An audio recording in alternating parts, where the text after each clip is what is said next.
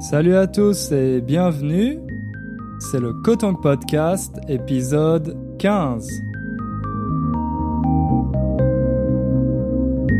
Bienvenue, je suis très content de vous accueillir pour ce nouveau podcast. Comme d'habitude, j'espère que vous allez bien et que vous êtes en forme. J'espère que vous passez de bonnes vacances si vous êtes en vacances ou que votre semaine de travail n'est pas trop dure. Pour commencer ce podcast, je voulais vous parler d'un message très sympa que j'ai reçu sur euh, la fanpage Kotong. Vous savez que j'ai créé une fanpage euh, sur Facebook pour pouvoir partager avec vous des vidéos, des informations et des choses euh, intéressantes.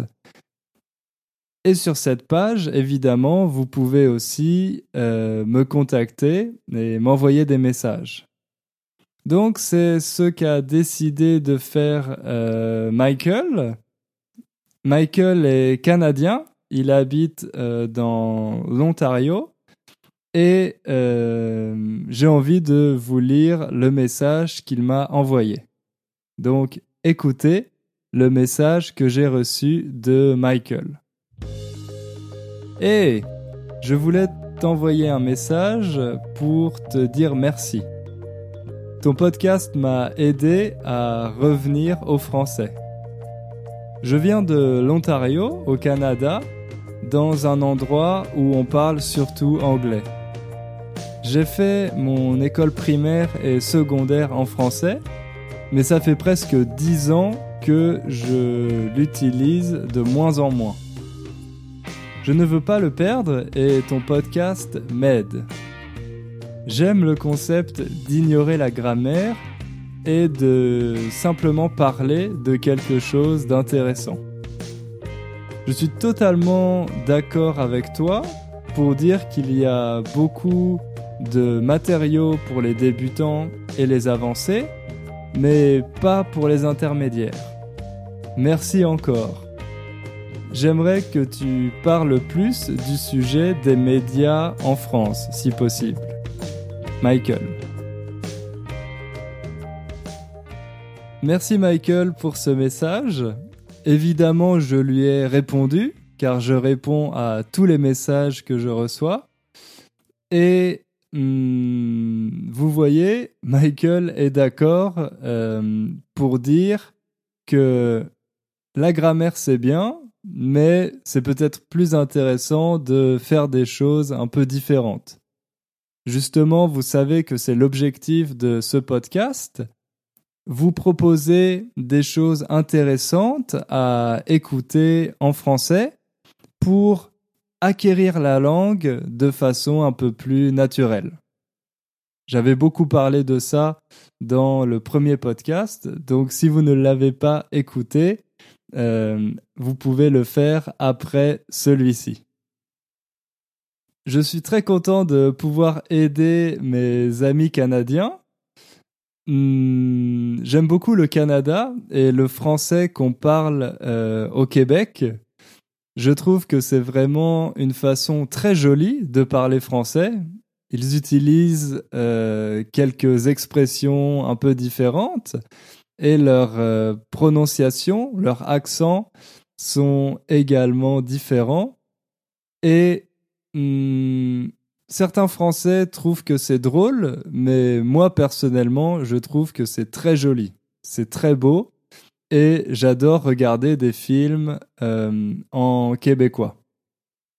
Par exemple, vous connaissez peut-être le réalisateur Xavier Dolan, qui vient de Montréal Hmm, et justement, j'adore ces films et je vous conseille aussi de les voir si euh, vous n'en avez jamais vu. Comme ça, ça vous permettra d'entendre euh, la langue québécoise et d'apprendre des expressions très sympas. Niaise pas. Il y, a, la fameuse expression pas avec la POC qui vient du hockey, avec la rondelle, avec le palais. Donc pas, c'est va droit au but. Alors, pour euh, le podcast d'aujourd'hui, nous allons parler du système scolaire français. Mais je ne vais pas vous faire une description détaillée des différentes euh, écoles, parce que je pense que ça pourrait être un peu ennuyeux. Donc, au lieu de faire ça, je vais plutôt vous parler de mon expérience personnelle. Comme ça, ça va vous permettre hmm, de vous faire une idée, d'imaginer comment est la vie d'un élève dans le système français. Je pense que c'est très important de connaître euh, le système éducatif d'un pays parce que c'est à travers ce système qu'on transmet les valeurs et la façon de penser aux nouvelles générations. Donc si on veut bien connaître un pays et sa culture, c'est important de savoir quelles sont les choses qu'on étudie à l'école. Je vais vous parler des points que je trouve positifs personnellement, mais aussi des choses qui sont plus négatives. Les avantages et les inconvénients du système. Ok, alors vous êtes prêts à revivre mes années d'école avec moi? Allez, c'est parti, on retourne à l'école.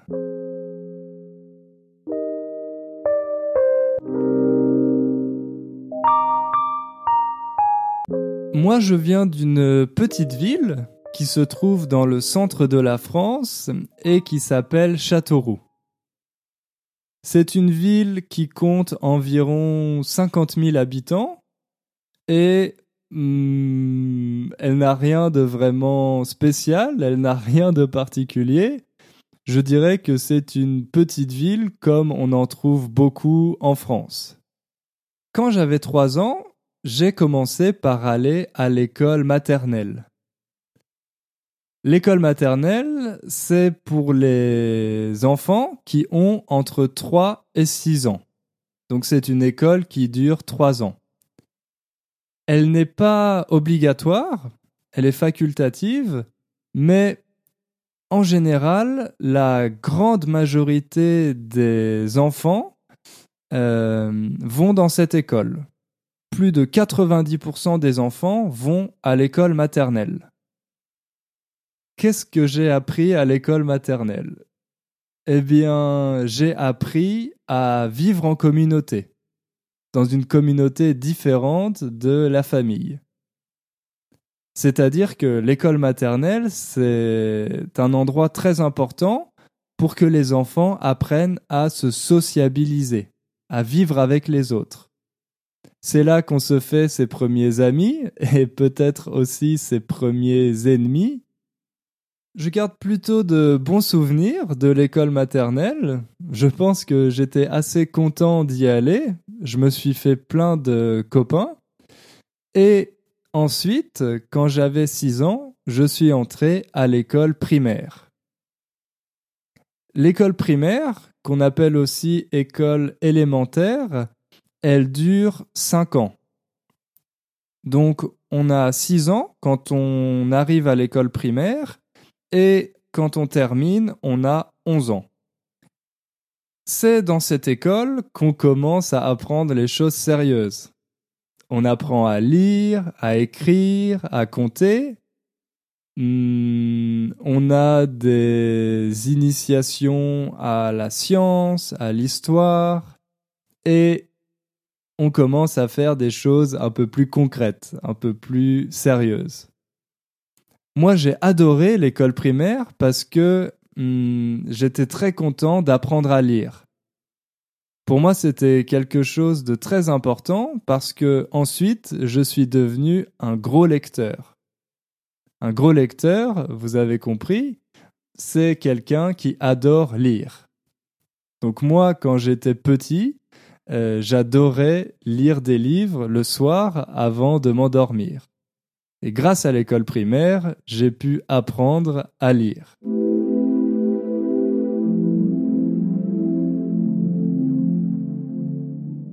Après ça, je suis allé au collège. Donc faites attention, le collège en français, c'est l'école à laquelle vont les enfants entre 11 et 15 ans. Donc je sais qu'aux États-Unis, college, c'est quelque chose de différent, c'est l'université, mais en France, le collège, ça n'a rien à voir, c'est l'école qui est avant le lycée. Donc les Français vont au collège quand ils ont 11 ans. Ça ne veut pas dire qu'ils sont plus intelligents que les Américains, mais simplement que le mot collège désigne autre chose en français qu'en anglais. Le collège dans lequel je suis allé, hmm, c'était un collège qui était situé dans un quartier difficile, un quartier de banlieue.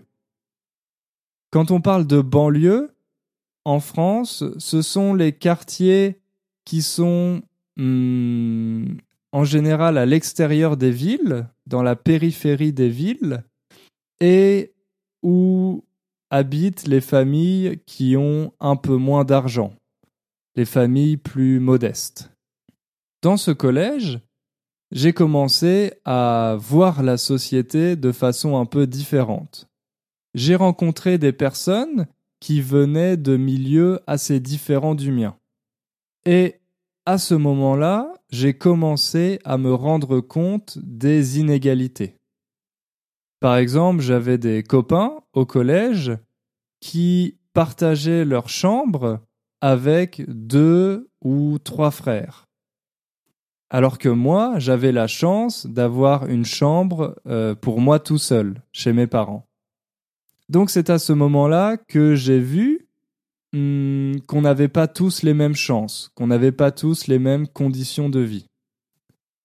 Et j'ai aussi compris que ces conditions de vie, eh bien, elles jouent une grande influence sur hmm, notre succès, notre réussite à l'école. Forcément, c'était plus facile pour moi de me concentrer et de faire mes devoirs dans ma chambre, tout seul, avec mon petit bureau, que pour mes amis qui devaient partager leur chambre avec leurs trois frères. Et au collège, c'est aussi là que hmm, la compétition commence. On évalue les élèves avec des notes qui vont de 0 à 20. Aux États-Unis et en Angleterre, il me semble, on évalue les élèves avec des lettres. A, B, C, C-, C+, etc. Mais en France, on évalue avec des notes qui vont de 0 à 20. Si vous avez 0, c'est la plus mauvaise note et 20, c'est la note euh, maximale. Pour avoir la moyenne, pour réussir un examen, il faut avoir 10. 10 sur 20. Au collège, il y a euh, 4 années, comme je vous l'ai dit. La première année s'appelle la sixième. Ensuite, on passe en cinquième puis la quatrième et la troisième. À la fin de la troisième, il y a un premier examen assez important qui s'appelle le brevet. Et pour pouvoir finir le collège, il faut obtenir le brevet.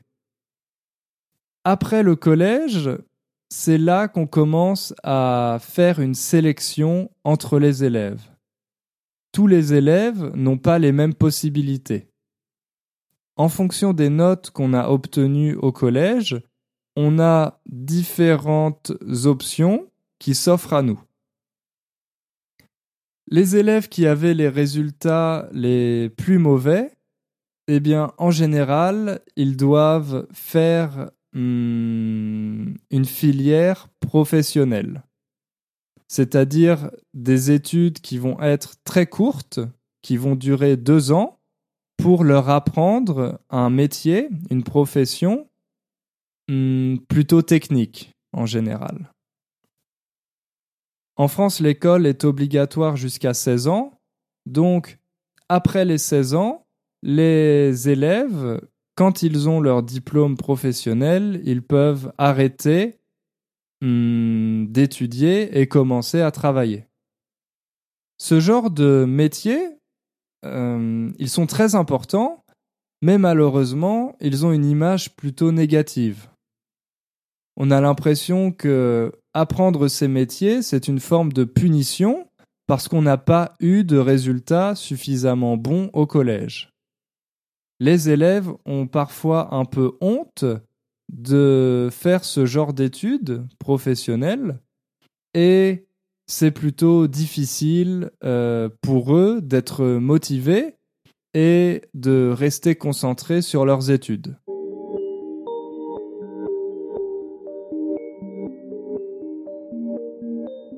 Pour les autres élèves, ceux qui ont eu de bons résultats au collège et à l'examen du brevet, eh bien, on peut aller au lycée. Le lycée, on entre quand on a 15 ans et on finit à 18 ans. Donc, si vous êtes bon en calcul, vous avez compris que le lycée dure 3 ans. Il y a différents types de lycées. Le lycée général, le lycée technologique et le lycée professionnel. on a déjà un peu parlé euh, de la filière professionnelle.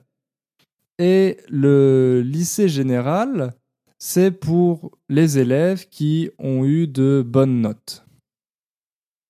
Au lycée général, la première classe s'appelle la seconde. Quand on arrive au lycée, on est en seconde, puis il y a la première et la terminale.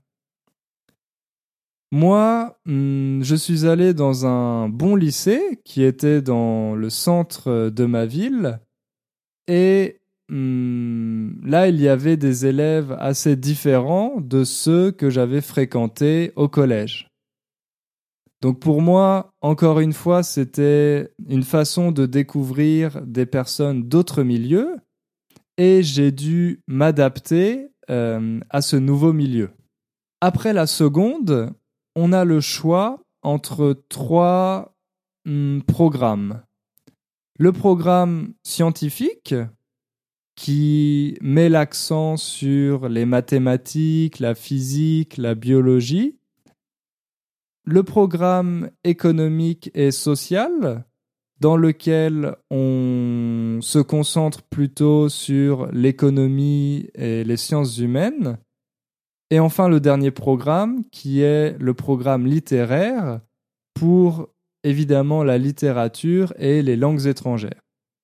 Moi, j'ai choisi le programme économique et social parce que justement, je m'intéressais beaucoup à ces matières et j'avais envie d'en savoir plus.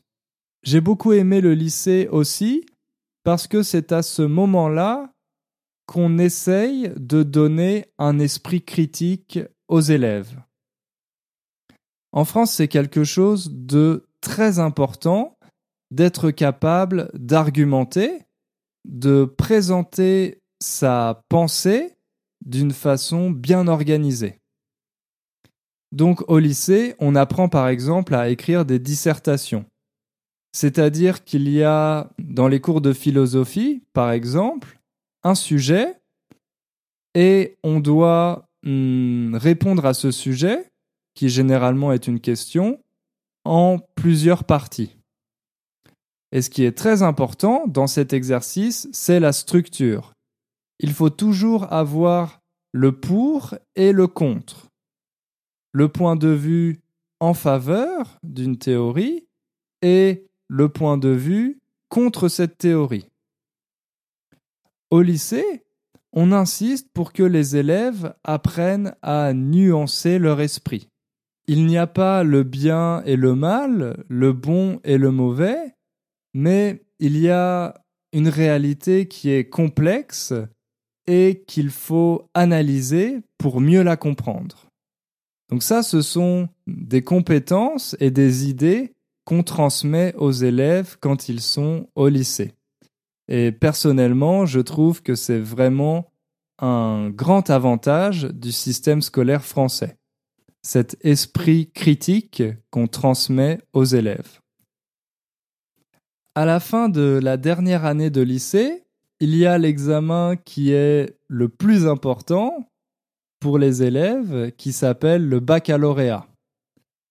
Bon, comme baccalauréat c'est un peu long, on utilise le mot bac. Donc en terminale, à la fin du lycée, les élèves passent le bac et il faut réussir ce bac pour pouvoir continuer les études supérieures. Donc attention, ça en français c'est un peu différent. Quand on dit passer un examen, ça signifie essayer cet examen. Mais ensuite, on peut réussir l'examen ou le rater.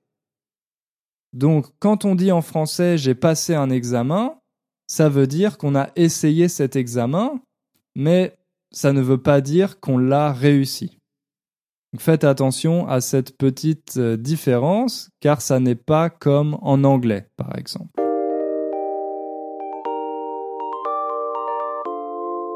Quand les élèves ont réussi le bac, ils peuvent commencer leurs études supérieures. Ils peuvent aller à l'université, et la majorité des élèves décident de le faire, pour apprendre différentes choses. Ça peut être la littérature, le droit, la médecine. Et on peut obtenir un diplôme en trois ans qui s'appelle la licence ou un autre diplôme en cinq ans qui s'appelle le master. Et si on veut faire de la recherche ou de l'enseignement, ça veut dire si on veut devenir professeur à l'université, on peut faire un doctorat, mais pour le doctorat, il faut être très motivé car ça dure 8 ans. Il faut 8 ans d'études pour obtenir le doctorat. Moi personnellement, j'ai choisi quelque chose d'un peu différent car je suis allé en prépa. La prépa, qui s'appelle aussi classe préparatoire, c'est une spécificité française. Ça n'existe qu'en France. La classe prépa, ça se trouve hmm, dans les lycées et pendant deux ans, on prépare les concours aux grandes écoles. Les grandes écoles, ce sont les écoles les plus prestigieuses en France, par exemple les écoles d'ingénieurs, de commerce ou sciences politiques. Vous avez peut-être entendu parler de Polytechnique, qui est une école d'ingénieurs, ou alors HEC, qui est une école de commerce. Donc, ces écoles sont appelées en France les grandes écoles, et ce sont les études les plus sélectives et les plus difficiles en général à intégrer. Donc pour entrer dans ces grandes écoles, il faut se préparer à un examen et on se prépare à cet examen dans les classes préparatoires. C'était pour moi deux années très intéressantes mais aussi très intenses. On a environ 30 hmm, heures de cours par semaine, mais on a aussi deux examens oraux chaque semaine et un examen écrit de 4 heures euh, tous les vendredis ou tous les samedis. Donc la classe prépa, ça a la réputation d'être euh, très difficile et il faut être vraiment motivé pour euh, passer deux années à étudier de façon aussi intense. À la fin de ces deux années de prépa, on passe les concours, c'est-à-dire les examens d'entrée, pour rejoindre les grandes écoles.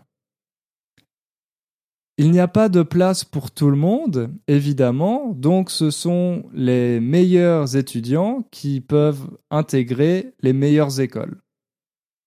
Ce système des grandes écoles, hmm, il est très critiqué en France parce que il favorise hmm, les inégalités. Comme c'est très difficile de rentrer dans les grandes écoles, souvent, la grande majorité des étudiants qui vont dans ces écoles, euh, ce sont des étudiants qui viennent de familles assez aisées.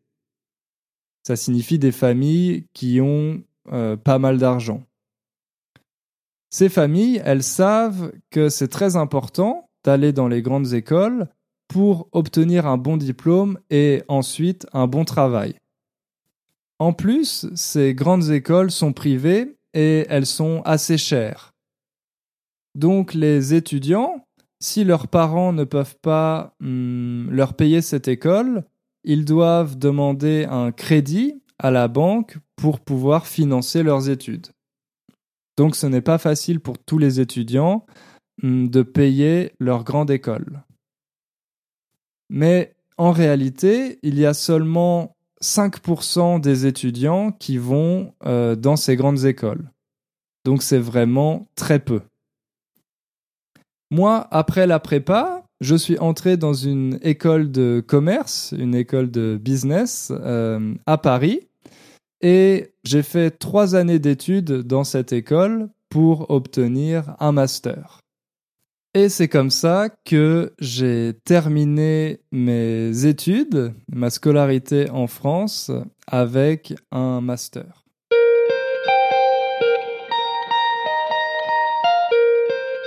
En conclusion, on peut dire que le système scolaire français, c'est un système qui transmet de bonnes valeurs aux élèves. Je vous ai parlé de l'esprit critique, par exemple, mais qui malheureusement est très inégalitaire. Il y a souvent des études pour comparer les systèmes scolaires dans le monde. La plus célèbre s'appelle PISA, et dans la dernière étude PISA, la France est considérée comme le pays le plus inégalitaire pour les études. Ça veut donc dire que pour les élèves qui viennent de familles plus modestes, c'est assez difficile de réussir à l'école en France et finalement, ils ont moins de chances d'obtenir un bon diplôme. Une dernière précision qui concerne la langue. Faites attention parce que quand on dit en français que quelqu'un est bien éduqué, ça veut dire qu'il a reçu une bonne éducation de ses parents, pas de l'école ça veut dire qu'il est poli et qu'il a de bonnes manières. Si hmm, on veut dire qu'une personne a fait de bonnes études, on peut dire qu'elle a un bon diplôme. On ne dit pas il est bien éduqué, mais il a un bon diplôme. Ou alors il a fait de bonnes études. Voilà, maintenant vous en savez plus sur le système scolaire français. J'espère que ça vous a plu de revivre mes années d'école avec moi. Si vous avez des questions, des choses que vous n'avez pas comprises, ou si vous voulez que je parle un peu plus d'un sujet, que je développe euh, un sujet, n'hésitez pas à m'écrire sur Facebook ou à m'envoyer un email à l'adresse hugo at kotong.com. Hugo at